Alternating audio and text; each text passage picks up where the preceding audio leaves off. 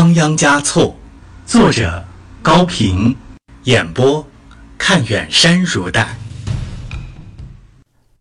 第十七章：三件与三世，第二集。听说你很会作诗，是吗？于琼卓嘎改变了问话。听谁说的？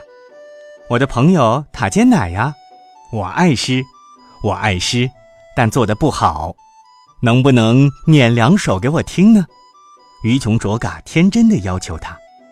仓央嘉措意识到这是一种突然面临的考试，爱才的姑娘是想试探一下他的才学。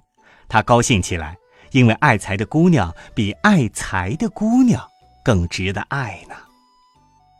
什么题目呢？你说出来，我试试看。他自信不会被难住。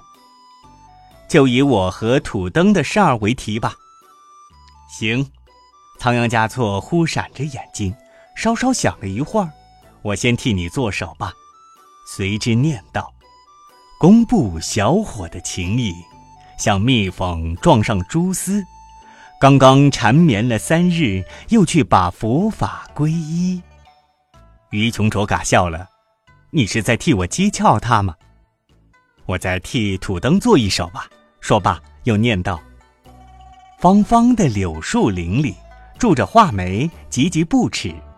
只因你心眼太狠，咱们的情分到此为止。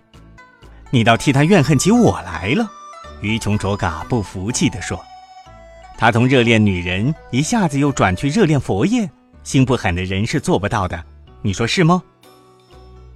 仓央嘉措的心像是被什么东西猛刺了一下，好在他自己并未真心热恋佛业，而是在热恋女人。你不会也去当喇嘛吧？于琼卓嘎问。你是不是也要拒绝我呢？仓央嘉措反问。如果不拒绝呢？那样我即使已经当了喇嘛，也要还俗的。仓央嘉措说着，又去握他的手。这一次，于琼卓嘎没有将手缩回，任他紧握着、抚摸着。健谈的姑娘一下子沉默了。这时候，央宗走了进来，两个人已经同时发现了他，但是没有彼此松手，好像根本没有别人在场，又好像故意在宣布说：“任你什么人来目睹我们的秘密吧，我们不想隐瞒了，我们相爱了。”一切后果我们自己全都承担了，我们无需躲避你了，这没有什么不好意思的。如果你觉得不好意思，你躲我们好了，你退出去好了。杨宗并没有退出去，他愣怔在那里，半天才说了一句谚语：“好马不用鞭子，有情不用媒人。”太阳无情地向西落着。他们不能不分手了。这一天的夜里，于琼卓嘎没有睡着，一种难言的兴奋使他毫无倦意，正像他天生有着坦率的性格一样，他天生有着艺术的气质。这种气质开始是被工部地区的激流、森林、雪峰、花鸟滋养了。后来又被歌舞、藏戏、阿坝的弹唱占开了，现在更被荡桑汪波的才学、诗歌、文雅放大了。他对于诗的爱好，对于诗的理解，听到好的诗句之后的快感和激动之情，是一般人远远不及的。他很容易成为真诚的、有才华的诗人的知音。他自己也像诗一样的真诚、热情、美丽、动人。如今，他在那些专横的、卑贱的、自私的、平庸的、无聊的男性之外，突然发现了荡桑汪波，既不像龙夏那样想从高处来霸占他，也不像土登那样想从侧面来袭击他，而只是从正面，作为一个平等的朋友向他走来。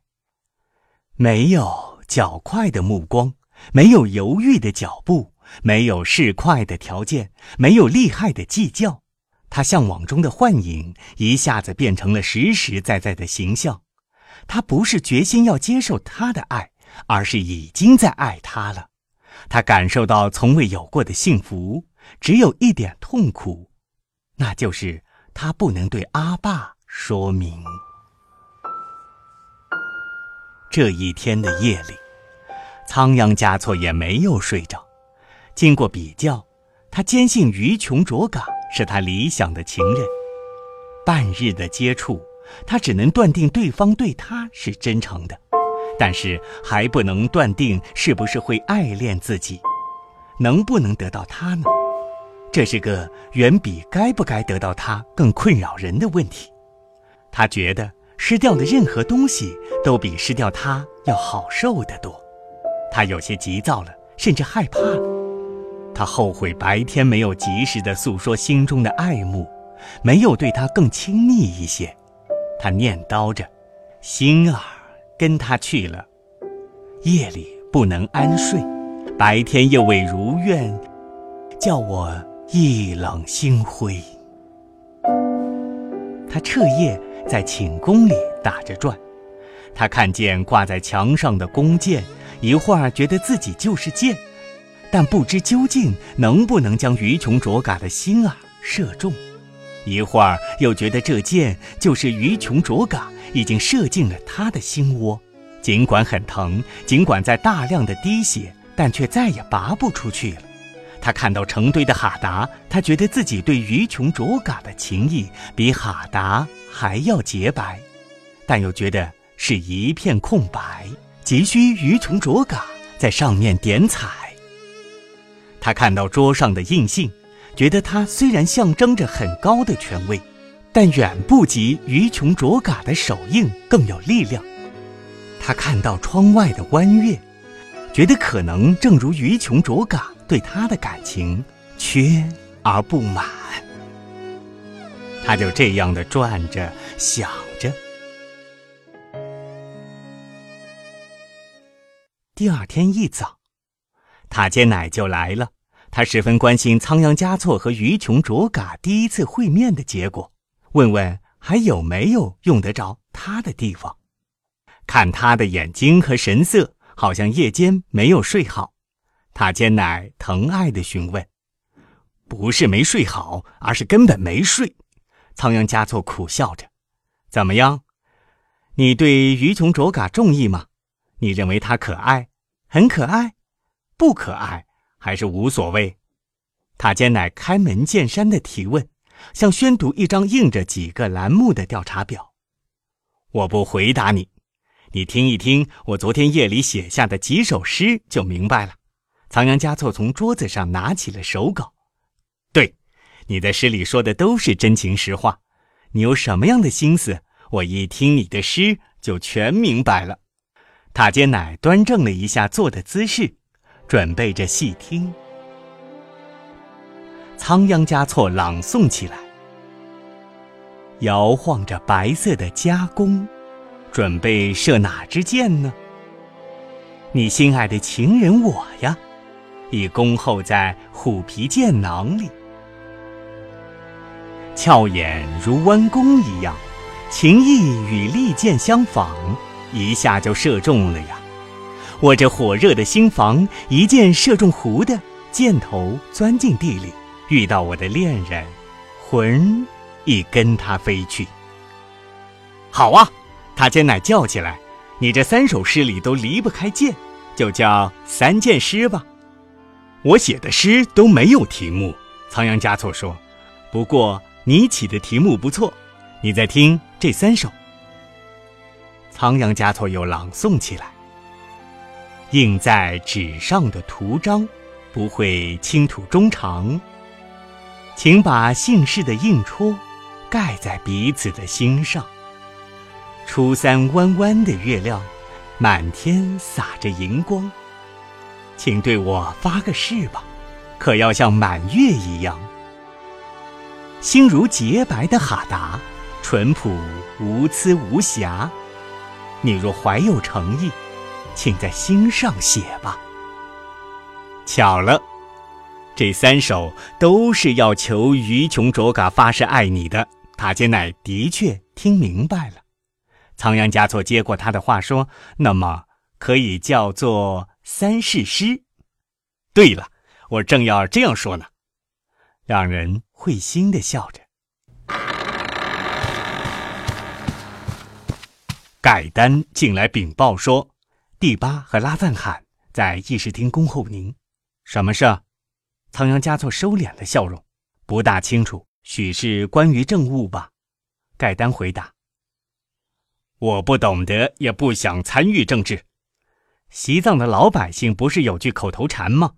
大事由第八管着，拉藏汗也是很能干的，请他们去商量好了。”仓央嘉措挥了挥手，他心想：这种恭候不过是例行公事罢了，我该怎么去说呢？